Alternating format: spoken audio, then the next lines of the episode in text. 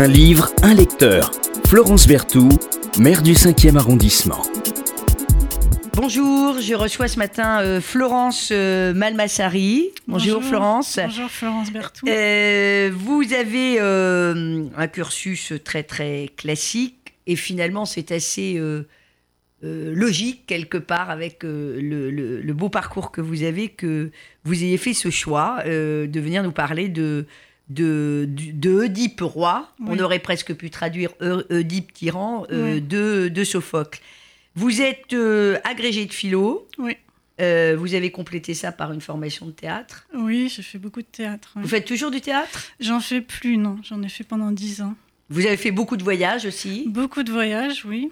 Et vous avez écrit un premier roman Oui. cette année?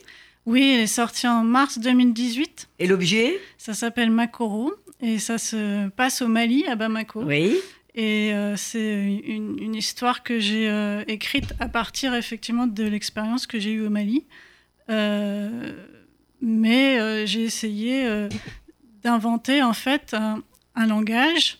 Je me suis inspirée en fait de la façon dont les gens réinventent le français au Mali. Mm. Et cette recréation m'a inspiré moi pour créer un univers à la fois langagier et vivant, euh, des personnages nous font euh, entrer dans le Mali. Euh, Voilà. Mais écoutez, écoutez Makoro. Et, écoutez, lisez, pardon, Makoro. Lisez Makoro euh, de Florence Malmassari. Alors, il y a une règle dans cette émission. On ne parle pas de son livre. Même quand on en écrit, on vient parler d'un autre livre. Et puis, peut-être que j'aurai un invité qui viendra me parler, chère Florence Malmassari, de, de Makoro. Alors, euh, Oedipe, roi. Oedipe, c'est un personnage euh, qui euh, fascine. oui. Pourquoi il fascine tant, à votre avis, Oedipe? Et puis, on va peut-être parler après de Sophocle et du, et du théâtre. Oui, c'est vrai qu'on peut se demander pourquoi il a traversé les âges. Euh, il est vrai qu'on on parle beaucoup d'Oedipe parce que Freud a mis au centre de sa théorie de la sexualité le complexe d'Oedipe.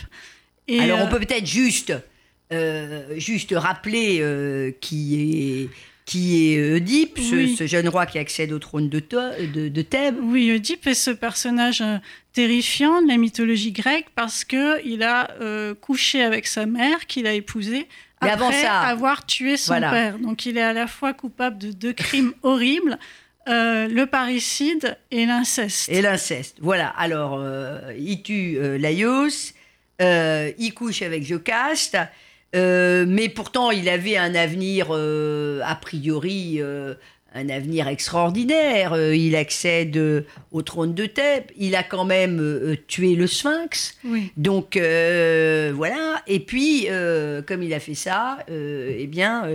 il va falloir d'une certaine manière qu'il qu'il paye Mm. et, le, et le parricide et, et l'inceste, euh, parce que pour le punir, euh, Apollon a envoyé euh, la peste. Oui.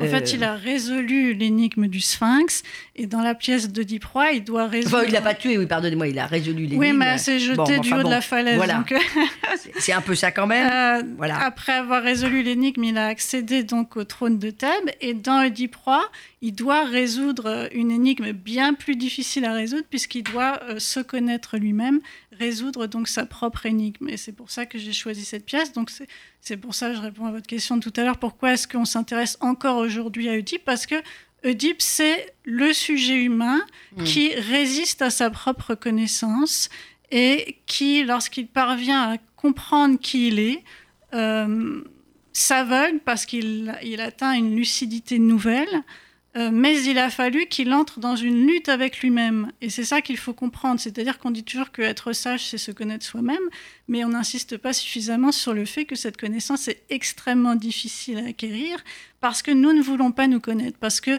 nous ne voulons pas euh, découvrir cette souillure, cette individualité honteuse que nous cachons tous et euh, qui nous met d'une certaine façon au banc de la communauté politique. Mm. Donc, Mm. Oedipe Roi, c'est ce conflit entre le sujet individuel qui veut être qui il est et la cité qui l'appelle à un rôle qui n'est pas celui que l'individu a forcément envie de, de- de jouer dans cette existence. Alors, on se dit aussi d'une certaine manière, est-ce que finalement, Euh, euh, sur euh, l'autel de la vérité, il n'y a pas une quasi-obligation de sacrifier le bonheur? Et finalement, que d'une certaine manière, euh, le bonheur, avec sa part euh, sans doute de naïveté, Mm, euh, mm, d'artifice mm, sans doute, bien sûr, mais est totalement contraire avec cet exercice de, de, de, de- de vérité. Ouais. Bah, c'est une question intéressante. Est-ce qu'il faut privilégier la connaissance de soi et l'authenticité euh, ou le bonheur? Alors, c'est vrai que la fin d'Oedipe euh, euh, dit que Oedipe est devenu malheureux alors qu'il était le plus heureux des mortels. Mais il est intéressant de lire à la suite d'Oedipe Roi une autre tragédie de Sophocle qui s'appelle Oedipe à Colonne et où on comprend justement qu'il était nécessaire que Oedipe passe par cette mort pour advenir ce nouveau héros qui devient dans Oedipe à Colonne. Et alors, Oedipe à Colonne, c'est quoi?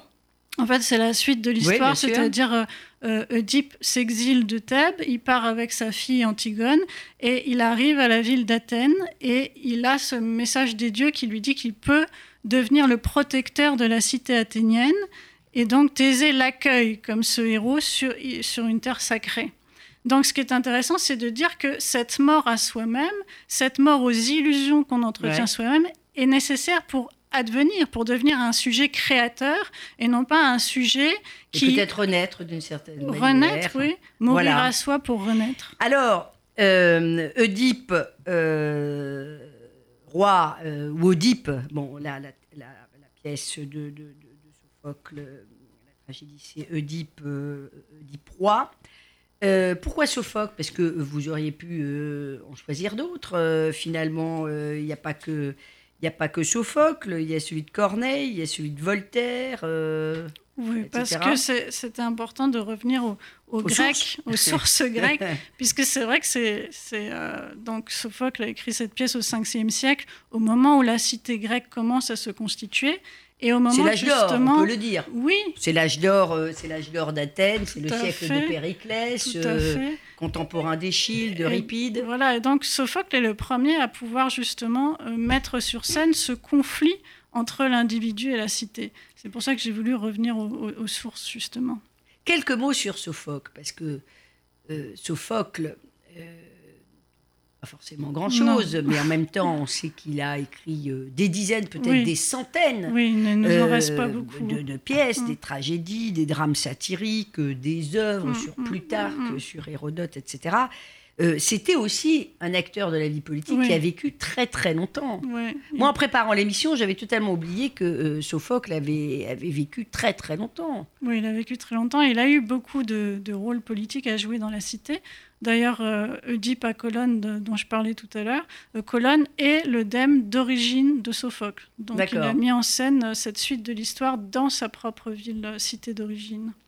Il est consulté, c'est un personnage euh, considérable. Oui, il a un euh, rôle politique important. C'est pour ça que c'est- évidemment, euh, ce n'est pas euh, anecdotique que euh, ces, problèmes politiques euh, apparaissent C'est pas du dans tout la euh, tragédie. anodin. Alors, ça, ça nous amène aussi euh, à la, la vision du théâtre euh, dans le monde antique, que, euh, en particulier, enfin, qu'on a tous euh, oublié, que les, que les élèves à qui euh, on enseigne la littérature, pour beaucoup, ont, ont oublié aussi, c'est que le théâtre dans l'Antiquité n'a rien à voir.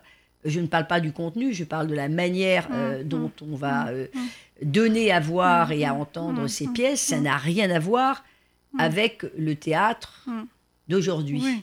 Pourquoi Bah, La le- part- Les deux, trois particularités. Le théâtre aujourd'hui, donc, euh, c'est plutôt re- redevenu comme un simple divertissement, une façon de se détourner des réalités difficiles de l'existence euh, pour trouver. euh, Oui, enfin, il y a quand même des répertoires Oui. difficiles. Hein, je dirais que. Euh, bon. Oui, alors. euh, Pas que- forcément, on n'y va pas Ouais. que pour se, se divertir. Oui, mais on, paye en, en échange de, de ce qu'on attend, alors Ouais. euh, qu'en- en Grèce, on était payé. En fait, le, le citoyen recevait de l'argent pour. C'est ça euh, qui est incroyable. Oui, parce que ça faisait partie de son rôle politique. Donc, il faut bien comprendre que mm. les, auditeurs doivent bien comprendre que le théâtre dans l'Antiquité, évidemment, c'était à ciel ouvert. Il faut quand même rappeler que euh, y avait, le théâtre était toujours euh, à, ciel, à ciel ouvert. Mm. C'était évidemment très, très codé, mm. mais que c'était un acte civique. On devait aller au théâtre, toutes conditions. Oui. Même les femmes allaient au théâtre. Même les femmes allaient au théâtre, même si ce n'était que des hommes citoyennes. qui. Oui, c'était que les hommes qui jouaient. Voilà, c'était que les hommes qui jouaient. Quand il y avait un rôle de femme à jouer, c'était un, homme qui le jouait, effectivement. Voilà, à l'époque, euh, euh, Antigone était jouée toujours mm. par un homme, par exemple. Antigone, la fille, de, évidemment, euh, de, d'Oedipe. Mm. et puis, il y avait beaucoup de concours. Oui, il y avait des. Bah, Sophocle a, remporté beaucoup de concours tragiques, effectivement, oui. La cité organisait ses concours chaque année à Athènes. Et donc, il fallait évidemment euh, remporter euh, le prix. Oui. Le grand concurrent de Sophocle, c'était qui? Euh, bah, Sophocle. Euripide Non, c'est-à-dire que les, les, trois plus grands dramaturges grecs, c'est enfin ceux qu'on connaît aujourd'hui, parce que évidemment il y a beaucoup de pièces qui ont été perdues. Euripide. alors, dans, je vais plutôt les, les citer dans l'ordre chronologique. Hein, Échille, Sophocle et Euripide. Voilà. Donc, ils n'étaient pas à proprement parler concurrents. Enfin, et en tout cas, euh, sans être concurrent, se retrouver euh, pour avoir les premiers prix. Voilà, pas de la classe, mais... Euh, mais ce qui est intéressant dans le Diprois, c'est que c'est une pièce qui se présente vraiment comme une enquête policière. C'est pour ça que je l'ai choisie par rapport à Antigone. c'est un, un, enquêteur qui veut chercher un meurtrier et qui ne sait pas que le meurtrier qu'il cherche, c'est lui-même. voilà, donc c'est donc il y, a deux sortes d'énigmes policières qui peuvent nous intéresser. Il y a celle où on ne connaît pas euh, euh, le meurtrier. On se demande qui a bien pu tuer Laios. Mais là, ce n'est pas du tout le cas, puisque nous savons qui a tué Laios. Nous savons que c'est Oedipe, et le spectateur grec le savait lui-même. Et donc Oedipe se découvre comme étant le meurtrier qu'il cherche, mais il se découvre comme un autre. Bien sûr. Voilà, puisqu'il ignorait qu'il était euh, parricide et incestueux. Il faut euh, lire ou relire, parce que finalement, euh, beaucoup parlent d'Oedipe sans forcément avoir lu les pièces. Il faut lire, relire. Vous conseillerez dans, dans quelle édition lire le Diprois Moi, j'ai une, une édition qui est avec dossier aux éditions Flammarion. Bah, il y a l'édition de Philippe Brunet qui est très bonne. Il y a celle que j'ai ici qui est préfacée par Pierre Vidal-Naquet. Donc l'introduction et la préface sont vraiment excellentes. Et c'est Folio euh, Ça, c'est chez Folio. Et ça, c'est mm. chez Folio, une collection euh, que j'aime euh, beaucoup. et puis, il y a, l'incroyable film aussi de, de Pasolini, oui, oui, qui est quand même un morceau, un morceau d'anthologie qui, qui, permet de, euh, d'avoir une lecture très personnelle euh, du personnage euh, de Deep. Connais-toi toi-même, ça serait là un peu la leçon. Oui, bah oui, connais-toi toi-même, c'est une phrase qui était inscrite au, fronton d'un temple à Delphes. Donc tous ceux qui allaient consulter l'oracle voyaient cette phrase. Alors on la tronque parce que la phrase exacte c'est connais-toi toi-même mortel. connais ta condition de mortel, euh, ne sois pas coupable de démesure et n'essaye pas de te hisser au niveau des dieux. Il faut bien séparer le divin et l'humain. Voilà, ça c'est aussi une leçon de, pour, euh, pour, euh, pour les hommes et les femmes de, de Oui, une leçon politique, oui. Une leçon politique. puisque, littéral. Exactement. Tu es faillible. Tu es faillible. Et tu es limité, même si tu es très important dans la oui, cité. Oui, et le vrai pouvoir est un pouvoir qui vient des dieux, comme le pouvoir de la parole est un pouvoir qui vient des dieux. Et celui qui oublie l'origine divine des actions et du verbe, eh bien, euh, court à sa perte. Voilà, merveilleuse euh, conclusion. Je pense que euh, tous les auditeurs de RCJ apprécieront à leur juste mesure cette, cette conclusion pleine de, de, sagesse de Florence Malmassari qui est venue euh, nous parler euh, d'Oedipe euh, roi de Sophocle. J'ai toujours été étonnée, même si je ne fais pas de grec, mais qu'on on ait toujours traduit cette pièce par Oedipe roi. Oui, c'est vrai que le mot grec. Pas par Oedipe tyran. Oui, c'est un, choix des traducteurs. Le, mot grec, c'est tyrannos, tyran. Or, effectivement, la tyrannie ne désignait pas euh, pour les Grecs ce qu'elle désigne aujourd'hui. C'est-à-dire, c'est un homme qui s'était appuyé sur le, sur le peuple pour parvenir au pouvoir. Mais ce n'est pas forcément quelqu'un qui euh, dictait sa volonté contre celle du peuple, justement. C'est pour ça que les traducteurs ont, permis, ont, préféré dire roi que tyran.